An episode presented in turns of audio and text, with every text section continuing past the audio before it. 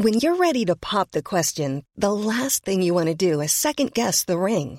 At Bluenile.com, you can design a one of a kind ring with the ease and convenience of shopping online. Choose your diamond and setting. When you find the one, you'll get it delivered right to your door. Go to Bluenile.com and use promo code LISTEN to get $50 off your purchase of $500 or more. That's code LISTEN at Bluenile.com for $50 off your purchase.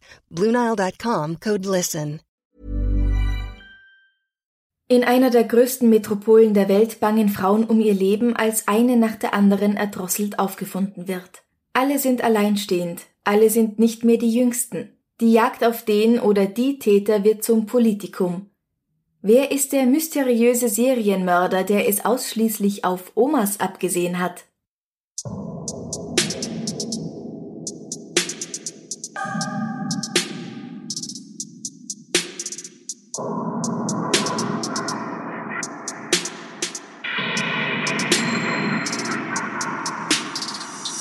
Servus. Dich. Herzlich willkommen bei Darf's ein bisschen Mord sein? Dein Podcast zum Thema wahre Verbrechen. Mein Name ist Franziska Singer. Und ich bin Amrei Baumgartl.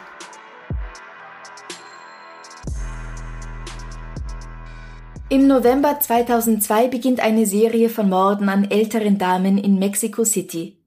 2003 werden sieben Frauen stranguliert. 2004 sind es 14, 2005 dann 16. Die jüngste von ihnen ist 59, die älteste 92 Jahre alt. Das erste bekannte Opfer in dieser Reihe ist Maria de la Luz González Anaya. Sie ist 64 Jahre alt, als sie verprügelt und mit bloßen Händen erwürgt wird. Drei Monate später folgt Guillermina Leon Oropesa, 84 Jahre alt. Auch sie wird mit bloßen Händen erwürgt. Fast 40 weitere Morde an älteren Damen müssen stattfinden, bis ein Verdächtiger gefasst wird. Die Presse gibt ihm den Namen El Mata Viejitas, den Mörder alter Damen. Wir würden ihn wahrscheinlich eher Oma-Mörder nennen. Das klingt irgendwie flüssiger auf Deutsch. Der Mörder alter Damen hat so was klassisch Antikes, Historisches. Aber es ist nichts für Schlagzeilen. Ach so, ja, ja, wenn wir, wenn wir bei Krone und heute und so sind, dann der Oma-Mörder schlägt wieder zu. Ja, ja, definitiv. Am 25. Januar 2006 öffnet Ana Maria de los Reyes Alfaro, 84 Jahre alt, die Tür zu ihrer Wohnung. Wenig später sieht ein Nachbar, wie eine Person Anna Marias Wohnung verlässt. Er will der alten Dame einen kurzen Besuch abstatten und stößt kurz darauf auf deren Leiche. Er ruft sofort die Polizei und tatsächlich wird die flüchtige Person schon bald von einer Streife überwältigt und festgenommen. Zur großen Überraschung aller ist El Mataviejitas, der Oma-Mörder, eine Frau, Juana Barraza. Sie ist sofort geständig, drei weitere Morde begangen zu haben und wird verdächtigt, noch 40 andere auf dem Gewissen zu haben. In einem ersten Interview sagt sie, Ja, ich war es. Aber bloß weil ich hierfür bezahlen werde, heißt das nicht, dass Sie mir auch alle anderen Sachen anhängen können. Eine der Schlagzeilen am nächsten Tag lautet 48-jährige Wrestlerin festgenommen, nachdem sie eine Frau erwürgt hat. Die mutmaßliche Mata Viejitas kommt zu Fall. Warte mal, Wrestlerin? So Boxen, Kämpfen, im Ring stehen? Ja, Juana Aha. tritt nämlich als La Dama del Silencio, auf Deutsch ungefähr die stille Frau, in Lucha Libre Matches auf. Lucha Libre ist eine mexikanische Form von Wrestling, also wo man sich eigentlich gar nicht so richtig aufs Maul haut. Es ist mehr Show als tatsächlicher Kampf. Ach, mit diesen bunten Kostümen und den Masken und all dem. Mhm. Diese Kämpfer da tragen eben, wie du gesagt hast, bunte Masken und verkörpern damit eine ganz bestimmte Rolle, also so einen Charakter. Das ist ja im amerikanischen Wrestling eigentlich auch, wie man es halt vielleicht aus dem Fernsehen kennt. Sie sind aber entweder ein Technico, einer von den Guten, oder ein Rudo, ein Bösewicht. Als Dama del Silencio trägt Juana einen rosa Anzug mit langen Beinen und kurzen Ärmeln. Und ich finde, sie schaut damit fast aus wie der pinke Power Ranger, falls du die kennst. Ja. Und sie trägt eine Maske über den Augen, die ihren Mund freilässt und die so ausschaut wie so ein Schmetterling. Ich werde dazu natürlich wieder ein Foto auf Facebook und auf Instagram stellen für alle, die es interessiert. Und Juana, sie ist einer von den Bösewichten, also ein Rudo. Sie bezeichnet sich selbst als von ganzem Herzen Rudo.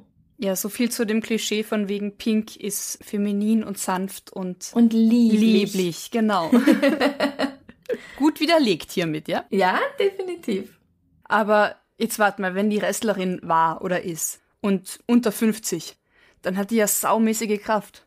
Das ist ja ein bisschen feig, sich dann alte Damen auszusuchen, oder? Ich meine, die hat ja locker Kraft, irgendwie Männer oder, oder jüngere Opfer zu finden. Da hast du absolut recht, es schaut ganz so aus. Aber beginnen wir einfach mal von vorne in ihrem Lebenslauf. Okay, gut.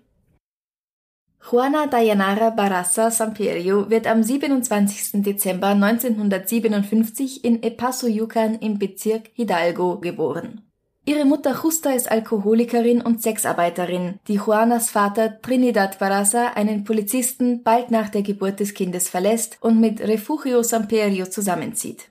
Juana ist ein stilles Kind und sie wird von der Mutter und ihrem Vater, also ihrem Stiefvater, weil der wird wohl ihre einzige Vaterfigur, stark vernachlässigt. Sie spricht als kleines Kind kaum und lernt auch kaum lesen oder schreiben. Nach einigen Angaben ist sie elf oder zwölf Jahre alt, als ihre Mutter sie zum ersten Mal für den Gegenwert von drei Flaschen Bier an einen Mann namens José Lugo verkauft. Zweimal wird sie als junger Teenager von ihm schwanger, beide Male erleidet sie eine Fehlgeburt. Das dritte Kind von ihm kommt dann gesund auf die Welt. Nachdem Juanas Mutter an einer Leberzirrhose stirbt, packt Juana ihre sieben Sachen und zieht nach Mexico City. Sie heiratet und lässt sich scheiden, heiratet und lässt sich scheiden, heiratet und lässt sich scheiden und bringt insgesamt noch drei weitere Kinder zur Welt. In den 1980ern und 90ern tourt Juana mit anderen Luchadores, also anderen Wrestlern, durch Mexiko. Sie arbeitet in der Organisation von Wrestling-Matches, verkauft Popcorn und steigt auch selbst als La Dama del Silencio in ihrem rosa Anzug und der Schmetterlingsmaske in den Ring. Doch mit all dem verdient sie nicht genügend Geld, um sich und ihre mittlerweile vier Kinder zu ernähren. 1995 beginnt sie daher, ihr Einkommen mit Ladendiebstählen und kleineren Einbrüchen aufzubessern. 1996 heckt sie dann zusammen mit einer Freundin den Plan aus, sich ganz in weiß gekleidet bei älteren Damen als Pflegekräfte auszugeben. Und wenn sie dann im Haus oder in der Wohnung sind, alles zu stehlen, was sie finden. Aber diese Freundin ist keine besonders gute Freundin und zwar nicht nur, weil sie mit ihr da einbrechen will und sich mit ihr auf Diebeszug begeben will, statt ihr zu sagen, Herst, das macht man vielleicht nicht mehr. Richtig, ja. Sondern auch, weil sie gleichzeitig mit ihrem Partner, einem korrupten Polizisten, den Plan schmiedet, Juana nach so einer Diebestour mit ihrem Wissen um Juanas kriminelles Tun zu erpressen. Wow. Okay, krass. So Freunde brauchst du wirklich nicht. Nein, wirklich oh, nicht. wow. Und es ist so.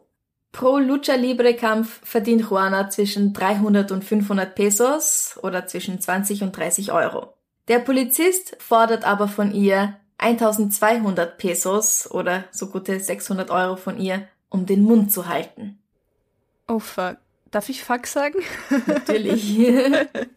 es ist scheiß viel Geld. Also wenn du pro Kampf 20 bis 30 Euro verdienst und vier Kinder und dich zu ernähren hast und dann irgendwie eine Erpressung mit 600 Euro, fuck. ja, woher soll sie das Geld nehmen? Ja, eben. So viel kann sie ja gar nicht kämpfen. Und als ob das alles noch nicht schlimm genug wäre, muss Juana im Jahr 2000 aufgrund einer Verletzung ihr Kostüm dann endgültig an den Nagel hängen. Damit ist dann auch ihre einzige legale Einkommensquelle dahin. 2002 begeht sie dann ihren ersten bekannten Mord an Maria de la Luz González Anaya. In weißer Kleidung verschafft Juana sich Zutritt zu ihrer Wohnung.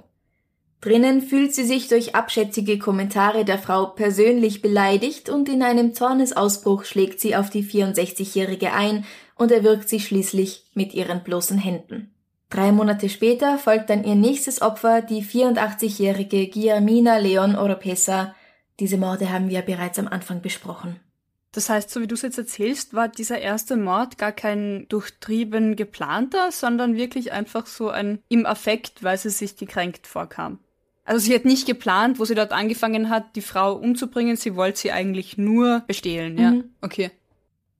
2005 kommt Juana mit dem Taxifahrer Francisco Torres Herrera alias El Frijol, die Bohne, zusammen. Er wird ihr Komplize, die Morde werden häufiger und die Tatorte liegen nun weiter auseinander. Vermutlich kutschiert er sich hin und her. Und statt tagsüber finden sie nun auch vermehrt am Abend statt, wenn es dunkel ist. 16 Frauen müssen in diesem Jahr, also 2005, durch ihre Hand sterben. 16 Frauen in einem Jahr. Wahrscheinlich in der ähnlichen Demografie. Ja. Sprechen wir da schon wieder von ganz zufälligen Einzelfällen? Oder kommt da jemand früher drauf in Mexico City, dass das vielleicht zusammenhängen könnte? Dieser Zusammenhang fällt schon auf und so kommt es dann auch schließlich zu dem Spitznamen El Matavijitas, den der Mörder ja von den Zeitungen bekommt. Aber bis dahin ist es noch ein weiter Weg. Der mutmaßliche Serienmörder El Matavijitas wird nämlich von zwei Parteien im Kampf um die Präsidentschaftswahl verwendet. Jetzt wird's ein bisschen kompliziert, aber ich hoffe, ihr könnt mir folgen. Die christdemokratische konservative Partei PAN wirft dem Bürgermeister von Mexico City, Andrés Manuel López Obrador, der zur PRD gehört, einer gemäßigt linken Partei, vor, dass während seiner Zeit als Bürgermeister die Kriminalitätsrate um ein Vielfaches gestiegen ist. Sein neuer Plan für das öffentliche Gesundheitswesen, speziell für Menschen über 70 Jahre, sei schuld daran, weil, so die Meinung der PAN, der Täter ein Krankenpfleger sein muss. Im Gegenzug leugnet die PRD, also die Partei vom Bürgermeister, Die Linken? genau, die leugnen die Existenz eines solchen Serienmörders. Und sie meinen, dass die Gegner nur auf Sensationsmache aus sind und da Fälle miteinander in Verbindung bringen, die überhaupt nichts miteinander zu tun haben. Also liegen beide falsch. Die eine Partei meint, das sei ein Krankenpfleger und der Bürgermeister sei schuld daran, das ist falsch. Und die anderen sagen, Blödsinn, das ist kein Serienmörder, ihr braut euch da was zusammen, auch falsch. Also so gesehen liegen beide falsch mit ihren Fakten. Möglich. Die konservative PAN, die hat auf jeden Fall nicht recht. Und über das andere reden wir dann später noch. Okay. Weil die sich so streiten, wird lange nicht offiziell nach einem Serientäter gefahndet. Aber ganz still stehen die Ermittlungen auch nicht. Im Dezember 2003 veröffentlicht die Polizei zwei Phantombilder, die nach Aussagen von Zeugen angefertigt werden, die den Täter gesehen haben wollen. Eine der Zeichnungen ist ein wenig femininer als die andere und ein Augenzeuge beschreibt den Täter so. Ein Mann, der wie eine Frau gekleidet ist oder eine starke Frau, weiß gekleidet zwischen 1,70 und 1,75 groß. Eine gesunde Farbe, hellbraune Haut, ovales Gesicht, breite Wangen, blonde Haare, gepflegte Augenbrauen, um die 45 Jahre alt. Ein Profil wird erstellt, für das prominente Fälle aus Frankreich und Spanien zu Rate gezogen werden, bei denen die Täter es ebenfalls auf ältere Frauen abgesehen hatten. In diesem Profil heißt es, Der Mörder ist ein homosexueller Mann, das Opfer von Kindesmissbrauch. Er ist mit Frauen aufgewachsen, könnte eine Großmutter gehabt oder mit einer älteren Person zusammengelebt haben, die er verabscheut. Er ist sehr intelligent. Daraufhin wird nach einem homosexuellen Transvestiten oder einem Transsexuellen gefahndet. Je nach Quelle werden 38 oder 49 Sexarbeiter in Frauenkleidung festgenommen, aber nach dem Abgleich ihrer Fingerabdrücke mit denen der Tatorte werden sie wieder freigelassen. Es gibt nämlich keine Übereinstimmung. Darf ich fragen, warum nur Sexarbeiter? Ich finde es diskriminierend, aber wenn, also, Das ist die Logik von denen. okay, also da gibt's keinen speziellen Grund, aber naja, was ich so weiß oder irgendwie mitbekommen habe, ist Mexico City ja grundsätzlich auch eher konservativ christlich angehaucht in den Werten, in der Kultur. Mexiko grundsätzlich. Mhm. Oder? Ja, ja, auf jeden Fall. Eine andere heiße Spur scheint zu sein, dass zumindest drei der Opfer das gleiche Bild in ihrer Wohnung hatten. Und zwar einen Druck von Der Knabe mit der roten Weste von dem französischen Maler Paul Cézanne. Bei keinem der anderen Opfer taucht aber ein Druck von diesem Bild auf und daher wird auch diese Spur wieder verworfen. Als am 28. September 2005 die 82-jährige Carmen Camila González Miguel ermordet wird, wird ein Sonderkommando gegründet. Carmen war nämlich die Mutter des prominenten Kriminologen Luis Rafael Moreno González. Das Sonderkommando bekommt den Namen Operation Parks und Gärten. In Gegenden, in denen der Mörder aktiv war, werden mehr Patrouillen ausgesendet und Flugblätter werden verteilt, die älteren Damen raten, Fremden nicht zu vertrauen. Angeblich werden sogar einige Frauen in Parkanlagen als Köder benutzt und überwacht, um dem Täter schneller auf die Spur zu kommen, doch das führt zu nichts. Ich nehme an, dass Sie geglaubt haben, dass der Täter den Damen aus dem Park nach Hause folgt. Ah, dort findet er die Opfer und dann schauen wir mal, wo sie wohnen und Genau. Mhm. Und vielleicht hilft es beim Begreifen, warum das alles so wahnsinnig lang dauert, um einen Täter zu fassen oder so einen richtigen Verdächtigen zu finden. Deswegen sage ich euch jetzt ein paar Fakten über Mexico City. Die Stadt ist nämlich riesengroß. Das weiß vielleicht nicht jeder. Hast du das gewusst, wie groß sie ist? Nein, also groß ja, aber in Relation keine Ahnung. Mm. Die Stadt hat knapp neun Millionen Einwohner. Mehr als Österreich. Ja. Genau. Und die Metropolregion, also das Umland, was noch zu Mexico City dazugezählt wird, ist mit über 21 Millionen Einwohnern eine der größten Metropolregionen der Welt. Zum Vergleich. Wien hat nicht ganz zwei Millionen Einwohner und Berlin hat so an die drei Millionen 700.000. Und während Mexico City eine Fläche von 1500 Quadratkilometer einnimmt, hat Berlin knappe 900 und Wien süße, putzige 400 Quadratkilometer. Und auch wenn New York City in etwa dieselbe Einwohnerzahl hat wie Mexico City, hat Mexico City eine weit größere Fläche, auf der sie sich verteilen. Mhm. Man kann sich also vielleicht jetzt ein bisschen besser vorstellen, dass es dort nicht einfach ist, diesen Matavirchitas zu schnappen. Ja, klar, klar. Weil ab Mitte Oktober 2005 drei Monate lang kein vergleichbarer Mord mehr stattfindet, vermutet man sogar, dass der Mörder schon tot sein könnte und untersucht die Fingerabdrücke kürzlich verstorbener Männer. Doch dann passiert schon der nächste Mord, der an Ana Maria de los Reyes Alfaro. Juana bittet die Dame um ein Glas Wasser, das sie auch bekommen soll. Einmal in Anna Marias Wohnung nimmt Juana ein Stethoskop zur Hand, mit dem sie die 84-Jährige erdrosselt. Auf ihrer Flucht vom Tatort wird sie schließlich dank eines aufmerksamen Nachbarn, der die Leiche entdeckt und eine nahe Polizeistreife informiert, gefangen genommen.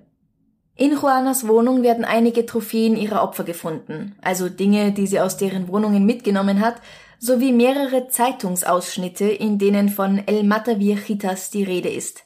Und das, obwohl Juana quasi Analphabetin ist. Also es heißt immer wieder, dass sie gerade so in der Lage war, ihren eigenen Namen zu schreiben. Mhm. Gut, aber ihr Komplize? Von dem ist nie wieder die Rede. Ah, okay, krass. Okay, okay, gut, ja. dann, ja. Und außerdem wird bei ihr ein Altar gefunden, der Jesus Malverde und Santa Muerte gewidmet ist. Das sind zwei heidnische Volksheilige, die sehr oft mit Kriminalität in Verbindung gebracht werden. Anscheinend nicht zur Bekämpfung selbiger. Es wird berichtet, dass bei ihr auch Dokumente gefunden werden, die sie als Sozialarbeiterin oder Krankenpflegerin ausweisen und mit denen sie es an der Tür ihrer Opfer leicht hatte, eingelassen zu werden. In einem Interview bestreitet Juana allerdings, je in Besitz von solchen Ausweisen gewesen zu sein. Sie sagt, dass sie einfach geklopft und den Frauen Hilfe beim Wäschewaschen oder Einkaufen oder anderen Dingen im Haushalt angeboten habe. Unbestritten ist aber wohl, dass sie zu Beginn ihrer mörderischen Karriere ganz in Weiß gekleidet ist und später sogar eine echte Pflegeruniform trägt. Und daher schenken ihr die Frauen auch schnell Vertrauen. Oft hat sie auch eine Tasche mit einem Stethoskop dabei, um alles noch echter wirken zu lassen. Sobald ihre Opfer abgelenkt sind, erwürgt sie sie. Wenn sie es nicht schafft, deren Aufmerksamkeit von ihr weg auf etwas anderes zu lenken, oder wenn sie irgendwas Deppertes sagen, dann prügelt sie die Frauen bewusstlos, bevor sie sie erwürgt. Die Moves dafür hat sie wohl in ihrem früheren Leben als Wrestlerin gelernt. Meist verwendet Juana ihre bloßen Hände, um die Frauen zu erwürgen, einige Male verwendet sie dafür aber auch das Kabel von einem Stethoskop oder eine Schnur oder etwas ähnliches, das sie in der Wohnung ihrer Opfer findet. Im Anschluss packt sie dann kleinere Wertsachen in ihre Tasche und macht sich aus dem Staub. Nach ihrer Verhaftung wird sie neben einer Plastik fotografiert, die vom mutmaßlichen Täter angefertigt worden war. Das lässt es für die Bevölkerung dann so aussehen, als ob sie schon längst verdächtigt worden wäre und die Polizei damit absolut auf der richtigen Spur gewesen wäre. In Wirklichkeit haben die aber sehr lange nach einem Mann, nach El Matavichitas gesucht. Und zwar ist das ein Mann mit hohem Intellekt, ein mexikanischer Ted Bundy. Und Juanas Verhaftung ist ein absoluter Zufall, ein Glücksfall für die Polizei. Eigentlich ist es dem Nachbarn zu verdanken, eines Opfers und nicht der Polizei, dass sie jetzt festgenommen wurde. Und nach ihrer Verhaftung wird dann, und das finde ich sehr interessant, geradezu abschätzig von einer geisteskranken La Matavirchitas gesprochen. Ach so, also auf einmal ist dann der Täter, die Täterin gar nicht mehr so intelligent? Und mhm. gar nicht mehr so durchtrieben und reflektiert, sondern sie muss grausig und krank sein, weil sie ist eine Frau und deswegen kann sie nicht intelligent sein. Genau. Das ist so typisch. Dass uns nicht einmal als Frauen intelligente Morde zugetraut werden. Es ist so typisch. Vom hochintelligenten Serienmörder Mann ging man dann, als man angenommen hat, dass es ein Homosexueller oder trans, eine Transsexuelle sein könnte, schon dazu über zu sagen, okay, geistig abnorm, äh, nicht so intelligent, sondern eher eine ja, Scheißfigur. krank, ja, ja. Und dann, als klar war, dass es eine Frau ist, dann nochmal so eine Stufe runter. Es ist so diskriminierend. Selbst, selbst als Täterinnen sind Frauen irgendwie, wird ihnen mhm. weniger Intelligenz zugetraut. Wobei ich weiß überhaupt nicht, warum man da von vornherein davon ausging, dass es so ein intelligenter Typ ist. Aber Weil egal. Man nur, ja, gut. Suchst du Logik? Jetzt kann ich mal oh. die Frage stellen. Suchst du Logik? Und nochmal zurück zu dieser Plastik, also dieser Büste des vermeintlichen Täters. Mhm. Ja, eben an Chars waren die auf ihrer Spur, weil eine Woche vor ihrer Festnahme war Juana Barraza auf einer Polizeistation und hat ein Interview übers Wrestling gegeben. Nein. Und da ist auch niemandem die Ähnlichkeit aufgefallen. Nicht dein Ernst. Aber entschuldige den Ausdruck, die hat die Eier, wohlwissentlich, was sie alles angerichtet hat, auf eine Polizeistation zu marschieren? Mhm. Gute Chutzpe. Juana Barraza wird wegen mehreren Rauben, 30 Morden und einem versuchten Mord angeklagt. Auch wenn ihre Fingerabdrücke nur mit denen von zehn Tatorten übereinstimmen und sie bestreitet, überhaupt so viele begangen zu haben. Sie sagt, ich habe nur eine kleine alte Frau umgebracht. Die anderen habe ich nicht auf dem Gewissen. Es ist nicht richtig, mir die auch noch anhängen zu wollen. Auf die Frage nach ihrem Motiv sagt sie zuerst nur, ich war wütend. Im weiteren Gespräch stellt sich heraus, dass sie die Morde begangen haben soll, weil sie in den Frauen ihre eigene Mutter wiedererkannt habe. Eine Frau, die sie grausam behandelt und in die Arme ihres ersten Missbrauchers gestoßen hatte. Frauen wie sie hätten in der Gesellschaft nichts zu suchen, meint Juana. Da muss ich ihr fast recht geben. Also nicht, dass der Mord gerechtfertigt wäre oder irgendein Verbrechen, aber ich kann es verstehen. Es ist eine Scheißaktion, ja. Der Versuch, sie für schuldunfähig erklären zu lassen, scheitert. Am 31. März 2008 wird Juana Barraza für 16 Tötungsdelikte und 11 Raube schuldig gesprochen und zu 759 Jahren Gefängnis verurteilt. 759 Jahre. Ja. Aha. Das geht? Ja, das ist die längste Haftstrafe, die bis dato in Mexiko verhängt wurde. Aber das ist mehr pro forma, wie man sich vorstellen kann. Sie hat nämlich nach 50 Jahren das Recht, um Bewährung anzusuchen. Also im Jahr 2057. So, warte mal. Also sie kann, sie kann nach 50 Jahren um Bewährung ansuchen. Mhm, genau, im Jahr 2057. Da ist sie dann eh erst schlappe 100 Jahre alt? Mhm. Ah ja, na gut. Also sie wird letztendlich zu lebenslanger Haft verurteilt. Ja, okay. Auch wenn sie um Bewährung ansuchen kann, es ist nicht wirklich was wert, ja. Mhm. Auch wenn Juana für 16 Morde schuldig gesprochen wird, sind noch viel zu viele ungeklärt. Und ich werde die Namen aller ihrer Opfer und von denen, die ihr zugeordnet werden, für unsere Komplizen auf Steady reinstellen. Ich glaube, von an die 50 spanisch-mexikanischen Namen kriegen wir nämlich sonst einen Knoten in der Zunge. Inwiefern ihr Freund und Komplize die Bohne an den Taten 2005 beteiligt war, das weiß ich nicht. Mhm. Darüber gibt's irgendwie wieder nichts. Und ob sie sonst irgendwelche Mithelfer hatte, das wissen wir auch nicht, weil sie dazu schweigt. Sie meint nur immer wieder, dass das gar nicht alles sie war und dass man ihr das einfach anhängt. Ja, vielleicht hat sie doch recht. Also ich meine, mhm. vielleicht, vielleicht haben dann einfach viele das nachgeahmt und haben sich dadurch ihrer Erbtante erleichtert oder keine Ahnung, ihrer nervigen Großmutter. Also es wurde ja viel berichtet über all diese Verbrechen. Und wenn sich dann jemand denkt, ach Gott, dann komme ich früher an mein Erbe und das passt gerade eh in das Muster. Also ich kann mir schon vorstellen, dass sie da wirklich nicht für alles allein verantwortlich war oder von vielem gar nicht wusste. Das halte ich auch absolut für möglich. Sie ist tatsächlich auch nicht die einzige, die wegen Morden an alten Damen verurteilt wird. 2004 wird nämlich eine Frau wegen des Mordes an einer älteren Dame verurteilt und im September dann ein Mann wegen des Mordes an zwei älteren Damen. Und auch diese beiden könnten noch ganz andere auf dem Gewissen haben. Oder, wie du sagst, noch viele Leute mehr. weitere, ja eben. Aber ganz ehrlich, eine Rudo, ein Lucha Libre Bösewicht mit seinem pinken Power Ranger Kostüm und Schmetterlingsmaske, gibt halt einfach viel mehr her für die Presse und generell für die Öffentlichkeit. Mhm. Aber dieses alter Ego hat sie aufgegeben wegen einer Verletzung, hast du gesagt. genau. Gibt's da Infos dazu? Als Juana 35 Jahre alt ist, also Anfang der 90er, zieht sie sich eine Verletzung des Rückenmarks zu. Oh. Und eine OP dafür kann sie sich nicht leisten. Mhm. Für das Buch Little Old Lady Killer hat sich nämlich die Autorin mit Juana im Gefängnis getroffen und ist überrascht zu sehen, dass Juana kaum gehen kann. Okay, äh, äh, warte, äh, ich, ich muss kurz ähm, verarbeiten, dann kann ich meine Frage stellen. Sie hat ja, nachdem sie 35 Jahre alt war, angefangen zu morden. Das heißt, sie muss saumäßig kräftig gewesen sein, wenn sie trotz Verletzung am Rückenmark und dass sie kaum gehen kann, trotzdem Menschen erwürgen kann. Also egal ob jetzt jung oder alt, aber du brauchst ja, glaube ich, noch nie getan, aber ich glaube, du brauchst Kraft, um den Menschen zu erwürgen. Oder? Ja, ja, Und ich ja. weiß, wie also sich Rückenschmerzen anfühlen, die keine Rückenmarksverletzung mit sich bringen. Und trotzdem hast du einfach weniger Kraft. Also die muss ja saumäßig kräftig sein. Ja, es kann natürlich sein, dass über die Jahre, ich weiß jetzt nicht, wann genau diese Autorin das festgestellt hat, dass sie kaum gehen kann. Also es kann sein, dass über die Jahre das einfach immer schlimmer geworden ist. Ja, okay. Aber du hast absolut recht, es ist nicht einfach, jemanden zu erwürgen, da braucht man sehr viel Kraft dafür und es geht Also- auch nicht so schnell wie im Film. Du musst da mehrere Minuten zudrücken. Ja. Und wenn sie ihre Opfer auch noch schlägt, wenn sie die niederprügelt, Ja, auch wenn das zarte alte Damen sind, die sich nicht wehren, also da gehört schon noch mal viel mehr Kraft dazu. Und die Kraft holst du ja auch aus dem Rücken, das ist nicht nur dein Arm, Genau. der da arbeitet. Und viel, viel Wut. Und manche Morde finden in sehr knappen Abständen zueinander statt, ein paar Mal sogar zwei am selben Tag. Wow. Ich kann mir persönlich nicht vorstellen, dass sie alle Opfer, die ihr zugeschrieben werden, tatsächlich selbst getötet hat. Das wären wirklich fast 50. Und wenn man halt diese Verletzung, diese Rückenschmerzen, die sie ja haben muss, Ja. diese Beschwerden da einfach mit einberechnet, ich kann es mir nicht vorstellen.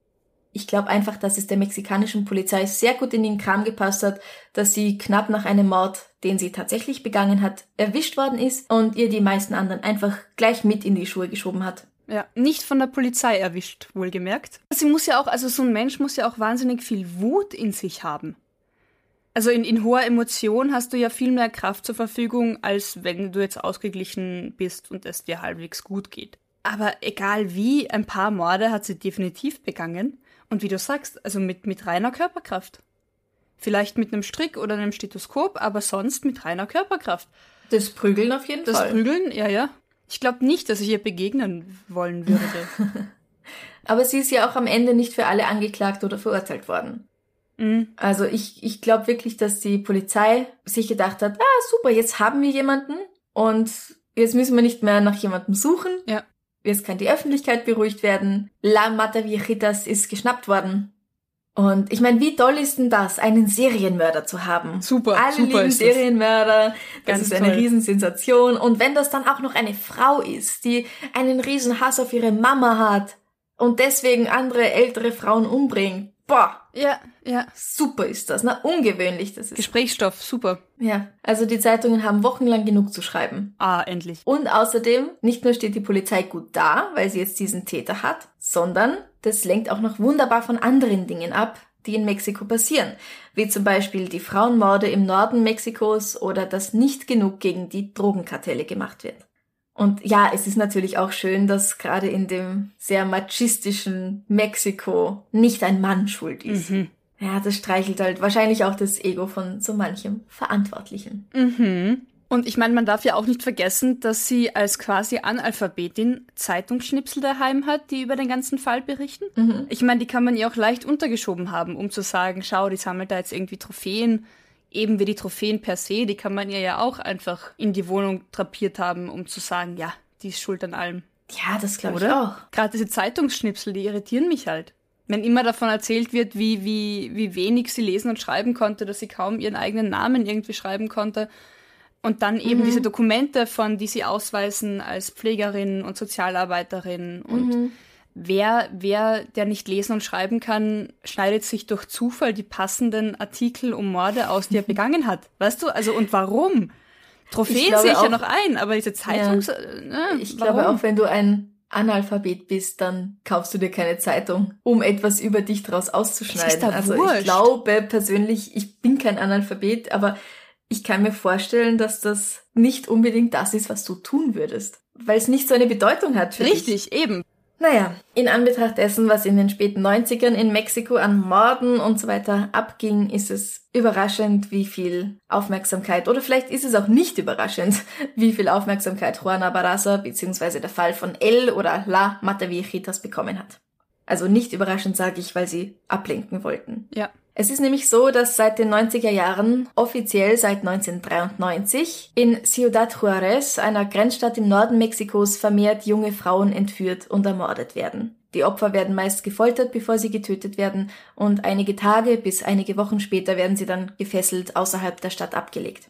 Die Leichen weisen in der Regel Spuren von Gewaltanwendungen auf, manche Leichen werden enthauptet oder verstümmelt, und die meisten dieser Morde wurden bislang nicht aufgeklärt. Hinter den Taten werden unterschiedliche Männergruppen vermutet und es handelt sich hier nicht nur um ein Paar, um eine Handvoll, sondern um mehrere hundert vermisste und ermordete Frauen. Alle sind jung, arm und oft Mestizas, also indianischer Herkunft. Sie haben daher auch braune Haut und sind allein durch alles, was ich gerade gesagt habe, im stark vom Machismo geprägten Mexiko schon dadurch quasi selbst schuld, wenn ihnen was passiert.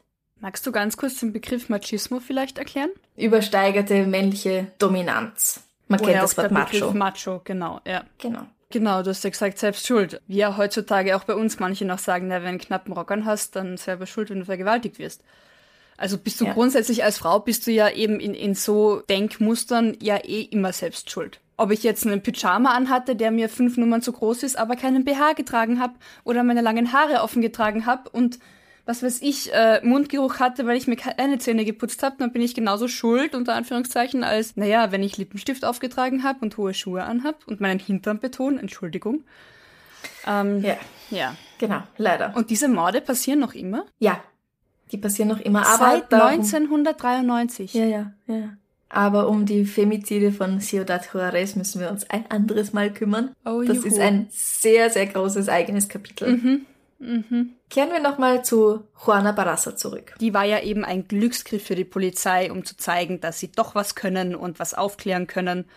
Also wie du sagst, ich verstehe schon, dass sie dann gerade da ganz viel Medienberichterstattung bekommt, wie erfolgreich die Polizei auch ermitteln kann. Wenigstens da. Ja, und im Gegensatz zu den jungen, ermordeten Frauen aus dem Norden, die ja oft auch noch selbst schuld sind, ja, weil sie halt so sexy sind, bla bla bla, alles scheiße. Ja, und schön, einfach schön. sterben in Mexico City ja ältere Frauen. Die sind dann wieder nicht schuld, weil die sind ja nicht mehr, Die sind werden ja hilflos. nicht mehr als erotisch angesehen. Genau, die sind betagt, haben ihr Leben sozusagen, ihren Lebensabend verdient. Die sind unschuldig, Ganz genau. hilflos, wehrlos, schwach, arm. Ja, ja, ja. Es ist schon, also gut, ich meine, nicht unsere Meinung, das ist eh klar, aber es ist Mhm. schon krass, wie bewusst oder unbewusst eben Fälle ermittelt werden. Mhm. Schlimm. La Mata Viejitas, die Wrestlerin, die erste Serienmörderin Mexikos, ist natürlich auch perfekt als Vorlage fürs Fernsehen. Gleich zwei Folgen von Criminal Minds haben Juana Barraza als Vorbild für ihre Serienmörder verwendet. Und es gibt auch ein Lied über La Mata Viejitas, das heißt genau so, und ist von der Sängerin Amandititita. Schöner Name. Ich glaube, ich habe es richtig ausgesprochen. Ziemlich sicher. Es klingt sehr schön. Es klingt so sprunghaft. Ich, ich mag den Namen. Ich mag es, wenn Franziska Spanisch spricht. Ich glaube, du bist die Einzige. Und das kann man sich sehr leicht im Internet anhören, aber ich werde es dann auch in die Stories reinstellen. Und dann haben sich auch der Kriminologe Martin Baron und der Neurologe Fegi Ostrowski, Der ist kein Spanier. ich weiß es nicht, sein Name nicht, die haben sich intensiv mit der Untersuchung von Juanas Gehirn beschäftigt. Der Neurologe hat gehofft, mittels EEG beweisen zu können, dass ihr Zwang zu morden sogar angeboren ist. Aber das ist ihm nicht gelungen. Und sehr schön finde ich, dass Juana 2015 im Gefängnis einen ihrer Mitinsassen heiratet. Den 74-jährigen Miguel Angel, der ebenfalls wegen Mordes einsitzt. In einer Massenzeremonie schließen sie gleichzeitig mit 48 anderen Paaren den Bund der Ehe. Ein Jahr später lassen sie sich aber wieder scheiden. Weil die beiden ja im Gefängnis sind, haben sie sich nämlich vor der Eheschließung gar nicht persönlich kennengelernt, sondern haben sich nur Briefe geschrieben. Und das hat dann eben doch nicht gereicht, um feststellen zu können, ob man den anderen auch wirklich. Aber man ist im Gefängnis, was hat man zu verlieren? Dann war ich immerhin verheiratet. Wieder mal. Zum vierten Mal für sie? Zum fünften, vierten Mal? Zum vierten Mal, Mal, glaube ja. ich, ja. Mhm. Und danach durften sie sich wahrscheinlich treffen. Ach so, ja klar. Dann hat man einen Freund mehr im Gefängnis, weil den Ehepartner darf man ja sehen. Mhm. Aber sie haben sich dann wieder scheiden lassen. War doch nicht der Richtige, okay. Ja, aber warte mal, und ihre Kinder? Was ist mit denen? Die müssen ja schon erwachsen sein, wo sie verhaftet worden ist, oder? Ja, zwei davon. Man weiß von ihrem ältesten Sohn, den Juana als Teenager bekommen hat, dass er im Alter von 24 Jahren stirbt. Mhm. Er wird im Zuge eines Überfalls mit einem Baseballschläger erschlagen. Und ihr zweitältestes Kind, das ist ein Mädchen, beziehungsweise da schon eine junge Erwachsene, eine Frau, die hat früh geheiratet und nach der Verhaftung der Mutter kümmert sie sich um die zwei Jüngsten, ein Bub und ein Mädchen. Die sind da auch schon Teenager, also keine Kinder mehr. Mhm, mhm. Und Juana ist sehr traurig, dass sie nicht mehr bei ihnen sein kann. Aber sie ist auch stolz darauf, sagt sie, dass sie alles als Alleinerzieherin gemanagt hat und ihnen sowohl Mutter als auch Vater gewesen ist. Hm. Mag wahrscheinlich emotional sogar stimmen. Also Mhm. für sie auf jeden Fall und für die Kinder äh, vielleicht auch.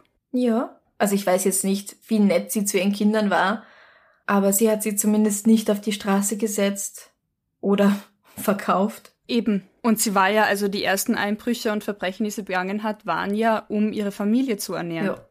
Lebt sie noch? Weißt du das? ja, ja, sie lebt noch. Im Gefängnis. Sie ist jetzt 62 Jahre alt. Ach so, ja eh. Ja eben, wenn sie 2057, da ist noch eine Zeit hin, bis sie um Bewährung ansuchen kann. Vielleicht kann sie ja wieder heiraten. Vielleicht kommt ja ein neuer Mörder ins Gefängnis. Ich würde es ihr wünschen. Vielleicht findet sie die große Liebe. Ich meine das gar nicht so sarkastisch, wie es gerade klingen mag. ich meine, trotz, also ja, Mörderin und so, aber ich habe ich hab irgendwie Mitgefühl mit diesen Menschen. Es ist übrigens auch hier mal wieder sehr komisch. Also zum Teil sind die Namen einfach unterschiedlich. Und ähm, Ah. ich habe den Namen von ihrem Mann, den ich gesagt habe, Miguel Angel, aus einer Zeitung. Auf Wikipedia steht aber ein anderer Name, nämlich Miguel Quiros. Ah. Ich weiß nicht, ob der Miguel Angel Quiros heißt. Oder Das Miguel ja auch Angel wirklich- sein, sein Mörder-Spitzname ist. Der Engelmacher vielleicht so. Angel ist ja sicher irgendwas mit Engel. Angel oder? ist der Engel, ja klar. Ja, ja. Los Angeles ist ja auch. Was, ja, eben. Genau. Also wie gesagt, die Liste der Opfer, die Juana Barraza zugeschrieben werden, stelle ich für unsere Komplizen auf Steady. Die können dann alle nachlesen. Da steht dann auch dabei, wer wie gestorben ist. Und auch wenn sie alle, bis auf eine, die auf der Liste ist, glaube ich, ähm, erwürgt oder erdrosselt wurden. Also der Unterschied zwischen erwürgen und erdrosseln. Genau. Äh, ihr seht es nicht, aber André zeigt was mit den Händen. Sehr anschaulich, Also- würde ich sagen. Erwürgen ist, wenn du es mit den Händen machst und erdrosseln ist, wenn du etwas dazu verwendest, wie eben ein Kabel, einen Strick, Stethoskop. um dann zuzuziehen.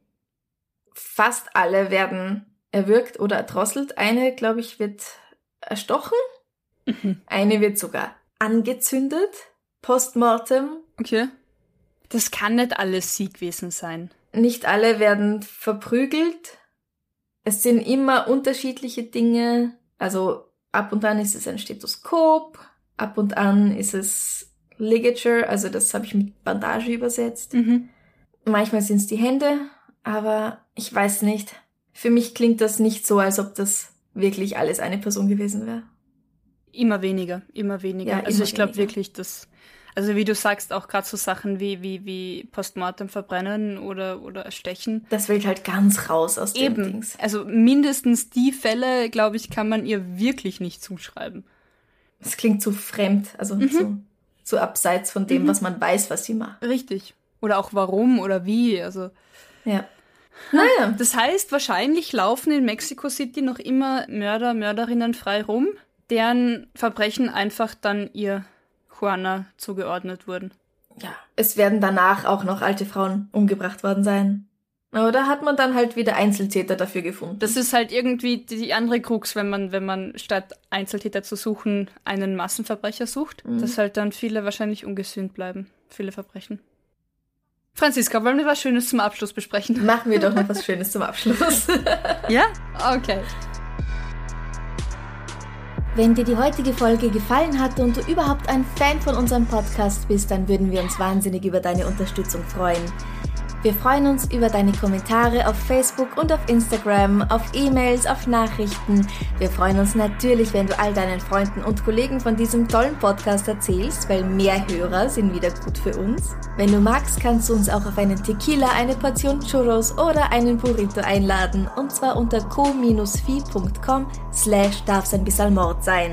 Wenn du ein bisschen Extras haben möchtest, wie Bonusinterviews mit tollen Leuten, ich habe zum Beispiel mit der Drehbuchautorin Sarah Wassermeier über ihre Arbeit gesprochen. Sie schreibt Drehbücher für Krimiserien wie Held und Soko Donau, Soko Wien. Der Molekularbiologe Martin Moder erzählt uns, was genau beim Köpfen eigentlich in einem Menschen passiert und wie lange man danach noch weiterlebt. Und mit der Kabarettistin Lisa Schmid philosophiere ich über das Sterben und den Tod. All das kann man als unser Komplize auf Steady jederzeit jederzeit nachhören. Komplizen ab 10 Euro bekommen auch jeden Monat eine Bonusfolge. Diesen Monat im August ist es zum Beispiel eine Folge über den Wiener Ringtheaterbrand. Alle Links findest du auch auf unserer Homepage www.darfseinbissalmordsein.com. Und jetzt viel Spaß mit was Schönem zum Abschluss. Was total Schönes. Was hast du denn Schönes in der Sommerpause gemacht? Oh. Ich frage gar nicht ob, weil ich gehe davon aus, du hast was Schönes gemacht, also was? ich habe sehr viel Eis gegessen. Mm. Und, und ich war ein paar Mal schwimmen und habe einmal sogar Party gemacht. Einmal? ja. So, so richtig, so bis nach 10 Uhr abends aufbleiben. Mhm. Wow. Genau. Ja. Mhm. Ich glaube, ich war trotzdem um Mitternacht im Bett. Man ist ja auch nicht mehr der Jüngste, also genau. alles mit Ähm. Maß und Ziel. Aber ja, und dann war ich ein paar Mal auch nackt baden. Oh, schön.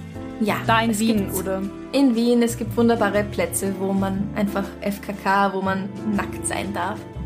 Und nackt schwimmen ist, das gehört einfach zu den allerschönsten Dingen, die man machen kann. Das stimmt. Vor allem in Naturgewässern, finde ich. Ja, ja. So Teichen, Flüssen, Seen, da ist es dann auch mehr ganz anders. Du im Hallenbad interessiert es mich jetzt nicht so, Ja, glaube ja. ich.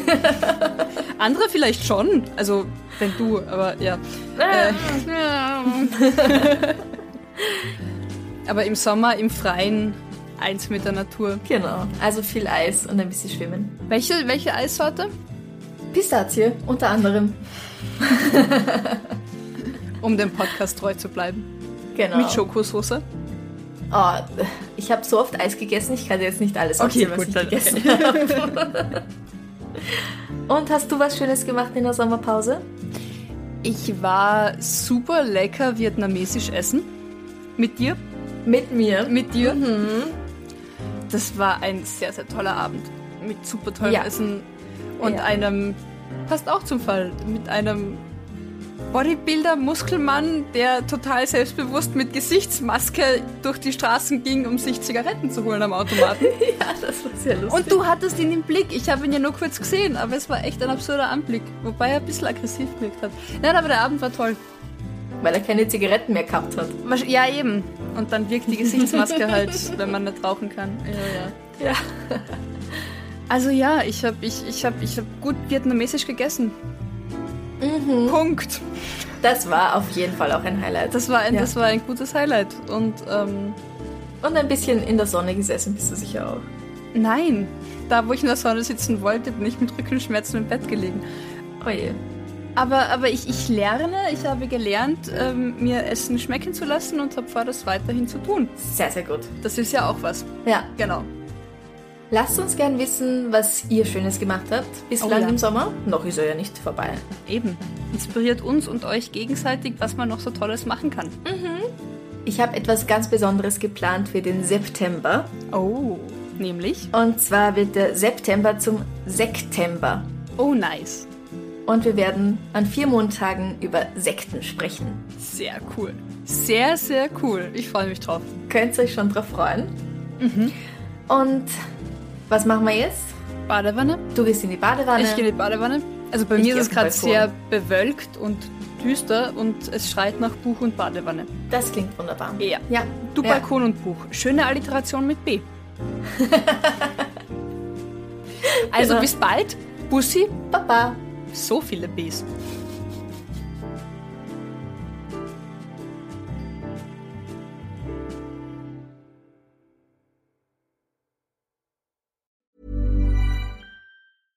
Ever catch yourself eating the same flavorless dinner three days in a row? Dreaming of something better? Well, HelloFresh is your guilt-free dream come true, baby. It's me, Kiki Palmer. Let's wake up those taste buds with hot, juicy pecan-crusted chicken or garlic butter shrimp scampi. Mm. Hello Fresh. Stop dreaming of all the delicious possibilities and dig in at HelloFresh.com. Let's get this dinner party started.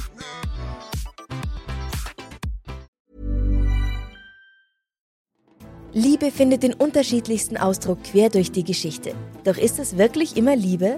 Lasst uns über Sex sprechen. Von skandalösen Stories aus der Antike über die Geschichte von Fetischen bis hin zu den unanständigen Geheimnissen berühmter Personen. Bei Liebesgeschichte gehen wir der Entwicklung der menschlichen Sexualität auf den Grund. Unterhaltsam, lehrreich und im besten Sinne des Wortes tabulos stellt Franziska Singer, das bin ich, jede Woche die Frage, wer, wann, mit wem und wie. Wer Liebesgeschichte überall, wo es Podcasts gibt.